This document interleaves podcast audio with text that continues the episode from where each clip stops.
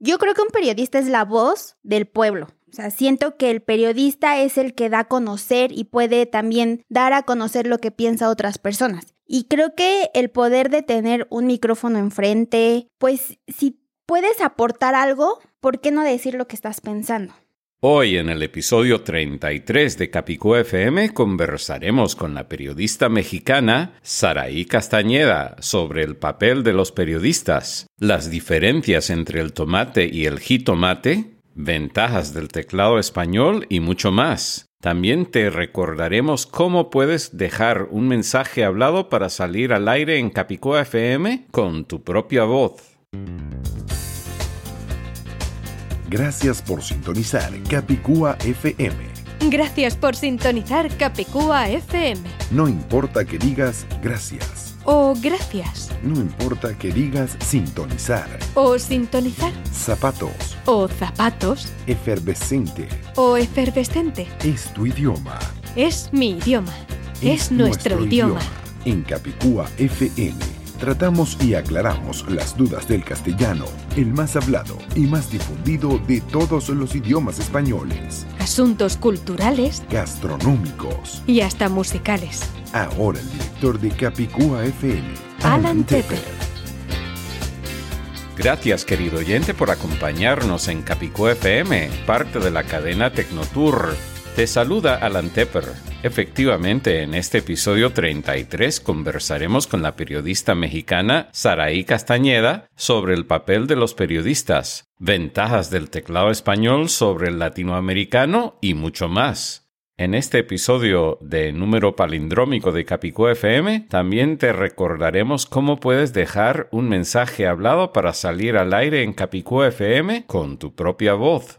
Este episodio de Capicú FM nos llega en parte por nuestros auspiciadores severaltranslations.com, Carbonite, que se encarga de crear copias de respaldo de tu computadora a la nube, automática y continuamente. Visita respaldos.capicuafm.com para aprender cómo proteger tu valioso contenido. Tus fotos, videos y otros documentos no tienen precio. El servicio de respaldos Carbonite está disponible en todos los países del mundo y puedes probarlo gratis por un lapso generoso. Visita respaldos.capicuafm.com para aprender cómo asegurar tu contenido fácil y automáticamente. Y el Hotel Castillo Bello Azul o Chateau Bleu en Gabletes Coralinos, Miami, Florida. Consigue un descuento especial con la clave CapicúFM, todo pegado sin espacios, al reservar directamente con el hotel vía hotel.com por teléfono o en la recepción. Dentro de siete segundos conversaremos con Saraí Castañeda en la Ciudad de México después de un breve saludo de Natalia Aguilera. Hola, soy Natalia Aguilera, fotógrafa de Barcelona y me encanta oír Capicúa FM en mi iPhone. Un saludo para todos los oyentes. Continuamos con Capicú FM y nos encontramos en México. Nos encontramos con la periodista Saraí Castañeda. Bienvenida a Capicúa FM, Saraí. Muchas gracias, Alan. Gracias por, por estar aquí en México. Bienvenidos y os saludos a todo tu público. Por el beneficio de los oyentes, voy a aclarar que nos conocimos porque yo vine a México a construir un mini Estudio. estudio de televisión y ahí te conocí porque tengo entendido que allí estás haciendo una pasantía, ¿verdad? Exacto, estoy haciendo mis prácticas profesionales ahí en, en, la empresa a la que viniste a hacer el estudio y afortunadamente ahí nos conocimos. Sí, y surgió en una conversación allí, aunque hemos tenido ya varios de la comunidad chilanga de la Ciudad de México. hemos hablado de muchos modismos mexicanos, pero apenas en este viaje descubrí un fenómeno que yo desconocía, que es el jitomate que se escribe como tomate pero con J-I delante. Entonces me llamó mucho la atención y quisiera ver si puedes explicarnos de qué se trata el jitomate. Así es, Alan. Bueno, aquí en México tenemos dos eh, verduras diferentes. Uno es el jitomate y otro es el tomate. Esto es para el centro de la Ciudad de México. No sabemos si en otros lados el tomate lo toman como un, una verdura roja grande y aparte está el verde ácido chiquito. Entonces, Alan y yo nos pusimos a investigar un poquito más acerca de esto y descubrimos que el jitomate viene del náhuatl, que significa tomat, y es el, es el ombligo jugoso y grande. Entonces, si tú te pones a ver un jitomate rojo, son grandes, son jugosos y justo en medio donde salen sus hojitas verdes parecen tener un ombligo.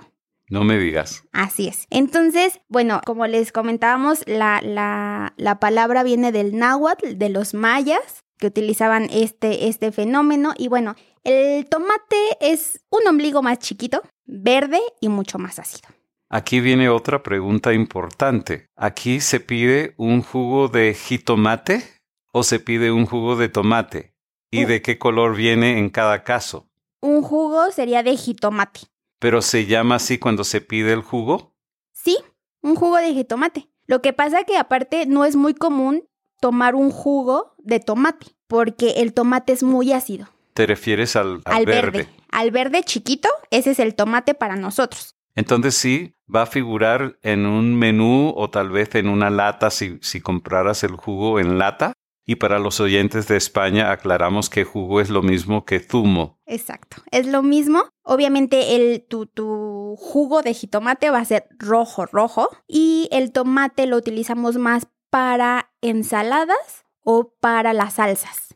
Las salsas aquí en México se hacen mucho con, con los dos, pero el, jito, el tomate se utiliza para las salsas verdes, obviamente. Entonces si yo fuera a un supermercado y buscara una jarra o no sé si se llama así el contenedor de jugo o una lata, diría jugo de jitomate. Jugo de jitomate. Ah, está bien. Aunque está el puré de tomate. ¿Y de qué se trata eso? Es el jitomate hecho puré y es con el que se sazona la comida. ¿Con el queso? Con el que sazonas, sazonar. Ah, con el que le sazonar. da sabor. Pensé que habías dicho queso. No, se, eh, con el que se sazona, pero ahí se dice puré de tomate, aunque sea del rojo. Por eso tenemos estas diferencias, porque me parece que en el norte del país el tomate puede ser el rojo o el verde, pero tienes que aclarar, oye, quiero tomate del verde, quiero tomate del rojo. Aquí en el centro de la ciudad no, aquí hay jitomate y tomate. Y cuéntanos, ¿en qué universidad has estudiado periodismo? Yo estudié en la Universidad Nacional Autónoma de México, la UNAM, la institución más grande de, de aquí del país eh, en cuestión de estudios, aparte del Instituto Politécnico Nacional. Muy bien. Y si tuvieras un consejo para uno de nuestros oyentes que a lo mejor se interese en posiblemente convertirse en periodista, ¿qué consejo le darías? Que le tiene que apasionar. Como todo en la vida, tienes que apasionarte por lo que haces, tienes que ser curioso, tienes que saber de dónde salen las cosas, por qué, eh, que te guste investigar más allá de lo que la gente normalmente ve. O sea, que se atrevan a ir más allá, porque eso es eh, lo que motiva a un periodista. Me parece muy bien. El otro día yo te estaba explicando y me parece que es la primera vez que habías hecho la observación sobre las diferencias entre el teclado español y el teclado latinoamericano. Y yo te dije que hay siete ventajas del teclado español comparado con el latinoamericano y ahora en este momento, en el lugar donde estamos grabando en México, tenemos los dos al lado para que podamos comparar. Una de las diferencias clave que yo he observado es que mientras el español tiene los símbolos necesarios para escribir números ordinales tanto femeninos como masculinos, el latinoamericano solo tiene el símbolo para los números ordinales masculinos como primero, segundo, tercero, pero no, no tiene el símbolo para escribir primera, segunda, tercera, que sería la A chiquita subrayada, en lo que en el lenguaje de la tipografía se llama superíndice. Nunca habías hecho esa observación No, antes. nunca, nunca, te voy a ser sincera, ni siquiera sabía que existían esas diferencias entre teclados. Yo pensé que el mundo estaba con el mismo teclado y ahora me doy cuenta que no, que, que Hay, hay- hay muchísimos tipos de teclados. Está el teclado estadounidense. Hay mucha gente que llama erróneamente y lo llama teclado inglés, pero los teclados físicos no se clasifican por idioma sino por región. Por eso no hay ningún teclado inglés físico ni siquiera en Inglaterra. Y tampoco no hay ningún teclado castellano ni siquiera en Castilla. Lo que hay teclados estadounidenses, hay teclados españoles, hay teclados latinoamericanos que realmente son mal paridos y yo no soy ni latinoamericano ni español, simplemente señalo diferencias irrefutables. Por ejemplo, el español tiene tanto el símbolo del euro como el símbolo que se puede usar tanto para el peso como el dólar, que hay muchísimos países en el mundo que utilizan pesos, diferentes tipos de pesos, como los chilenos, como los colombianos, como los mexicanos, son diferentes tipos de pesos y un montón de diferentes tipos de dólares, como los dólares australianos, los dólares canadienses, los dólares de las Bahamas y los dólares de los Estados Unidos, por supuesto, que es el, el, más conocido, pero no el único. Pues una ventaja más del teclado español es que tiene el símbolo del dólar o del peso y también el euro. Ok, sí, no, ese tampoco lo, tampoco lo sabía. Uno que me llamó mucho la atención fue el de la tilde, que me comentaste que está posicionado para que no promueva tanto este problema del puente carpiano. El túnel carpiano, yo no soy experto en la ergonomía, pero hay un fenómeno cuando tenemos que levantar muy frecuentemente el dedo meñique, es donde está en el teclado latinoamericano al lado de la P, pues es mucho esfuerzo que se le hace al dedo meñique y creo que a la muñeca también mientras el teclado español tiene la tilde del castellano en la fila central justo al lado de la ñ. Entonces es una ventaja más. Sí, claro, se ve más cómodo de llegar, sobre todo si tienes manos pequeñas como yo. Sí, tienes pequeñas y muy hermosas. Muchas gracias, Alan. Otra diferencia es la posición de la arroba.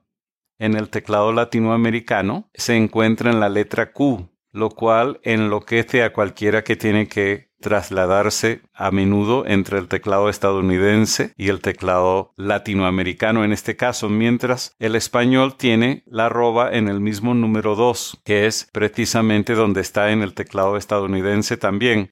Hay una pequeña diferencia porque la tecla ayudante en el caso del teclado estadounidense es la tecla de mayúscula, mientras en el teclado español es la tecla Alt GR, pero por lo menos la ubicación es la misma, entonces no es tan chocante.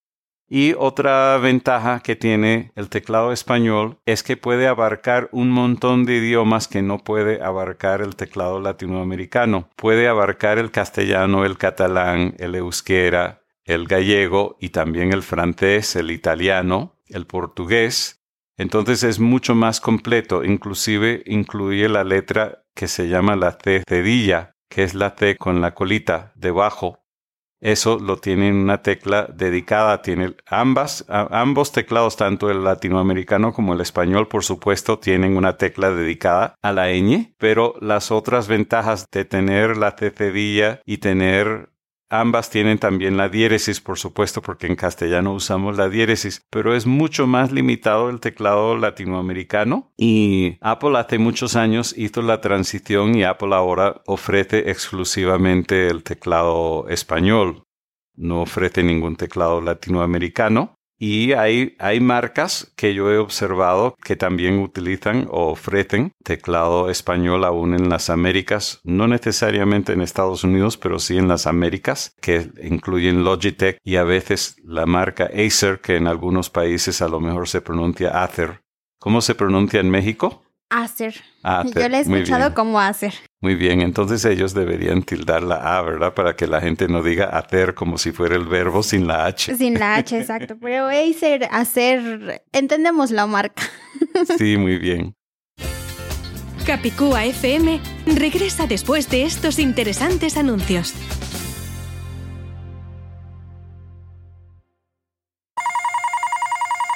tuteclado.com. Adelante. Disculpe, tengo un problema. Cuando escribo en la computadora no tengo la ñ ni los acentos. Hasta tengo una cliente de apellido Peña y tengo que escribir pena. En tuteclado.com tenemos tu solución. Después de instalar el teclado español, tendrás acceso directo a la ñ, las tildes, la diéresis y hasta el símbolo del euro. Pero ¿qué pasa si mi programa está en inglés? ¿Será compatible? No hay ningún problema. El teclado español funciona correctamente sin importar que tu sistema o programas estén en inglés. El teclado español sirve para escribir directamente en varios idiomas, castellano, francés, portugués, inglés, italiano y muchos otros. Ahora podrás escribir correctamente los nombres y apellidos de tus clientes y ya no vas a pasar pena con la señorita Peña. ¿Y tienen diferentes tipos de teclados? Tenemos teclados para Mac, teclados para Windows y hasta un teclado inalámbrico. Buenísimo. ¿Y dónde te visito? Visita tuteclado.com las 24 horas al día en la web.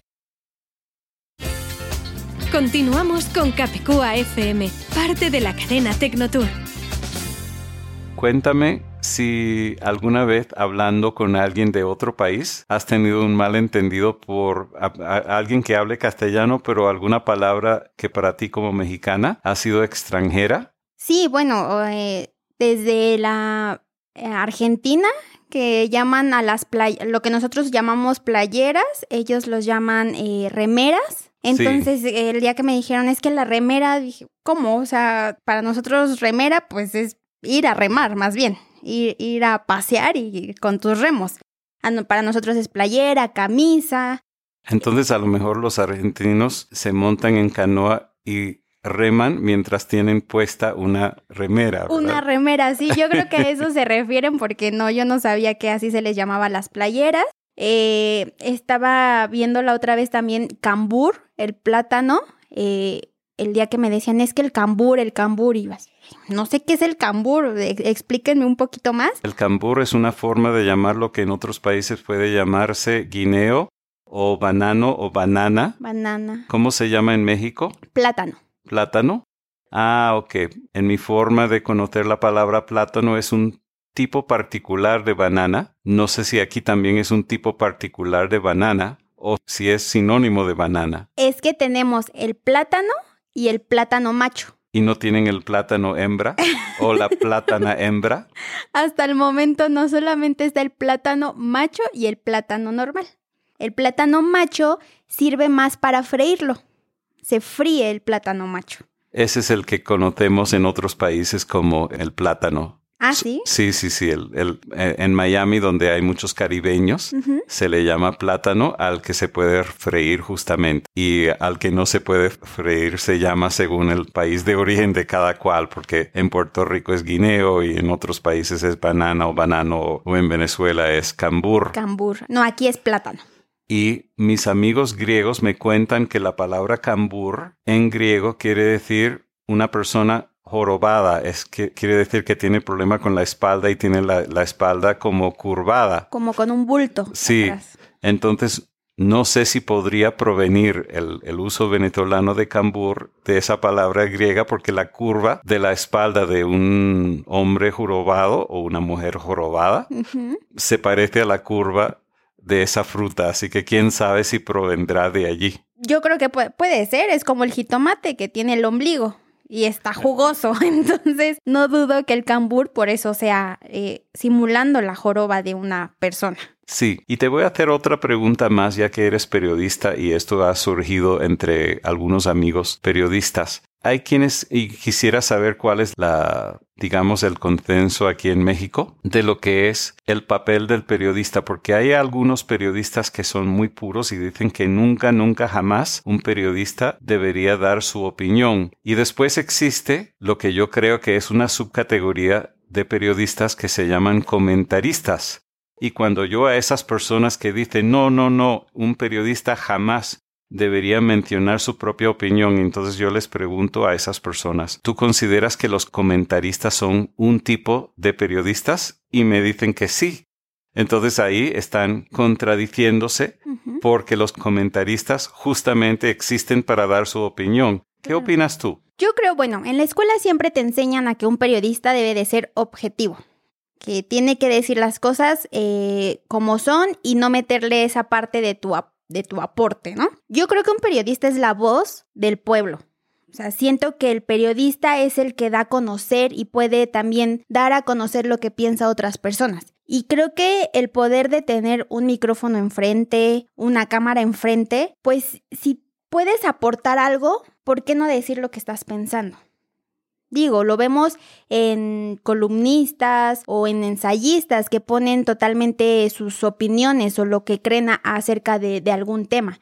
Entonces, creo que el periodista tiene muchas vértices, puede tanto dar una noticia objetiva como dar también su punto, porque puede ser muy importante y tú no sabes como periodista con tus palabras a quién puedes tocar a quién le puedes llegar. Entonces, yo creo que no hay ningún problema en que un periodista dé su opinión.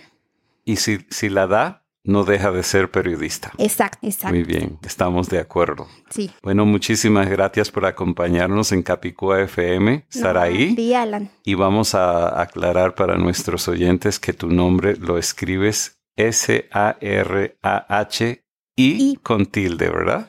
Sí, aquí acuérdate que en mi acta de nacimiento oficialmente no está con tilde, pero para que no digas Saray, es con tilde para que pueda ser Saray. Similar a mi caso con Tepper. Yo soy el primer Tepper en poner la tilde en el apellido, pero eso lo hice. Mis padres, mis abuelos, nada, nada que ver. Mis abuelos tampoco. Lo que sucede es que yo llegué a Latinoamérica y mucha gente decía Alan Tepper como si fuera un verbo. Yo tepo, tú tepes, el tepe, nosotros tepemos, vosotros tepéis, ustedes tepen. Y al yo poner la tilde en la primera E de Tepper resolví el problema y desde hace mucho tiempo ya me presento así, así está en mis libros, en mi tarjeta de presentación. Así que bueno, qué bueno que, que tenemos esa posibilidad de los metadatos de saber cómo pronunciar una palabra por medio de, de la tilde o la ñ en el caso de tu apellido Castañeda. Castañeda, así es. Como mi amiga Tania Castañeda, a quien saludamos en este momento. Hola Tania, me habló mucho Alan de ti. bueno, hasta pronto, espero que vuelvas pronto a Capicúa. Claro que sí, será un gusto y saludos a todos. ¿Te enteraste de los libros más recientes de Alan Tepper? El original en castellano se llama Chromebooks para escritores bilingües. También hay una versión en inglés. Ambos se encuentran en oferta por un tiempo limitado por apenas 3 dólares estadounidenses 3 euros o algo similar según la región. Estos libros son de interés para todo tipo de escritores, bien sea para ofimática o hasta para redactar, producir y publicar un libro completo. De hecho, aunque todos sus libros anteriores Alan los ha redactado, producido y publicado con su MacBook Air, estos dos los hizo completamente con dos equipos Chromebook, específicamente para comprobar que efectivamente es posible y para informarnos sobre la experiencia. La manera más fácil de encontrar este nuevo título es visitar chromebooks No importa que escribas la URL con o sin la diéresis.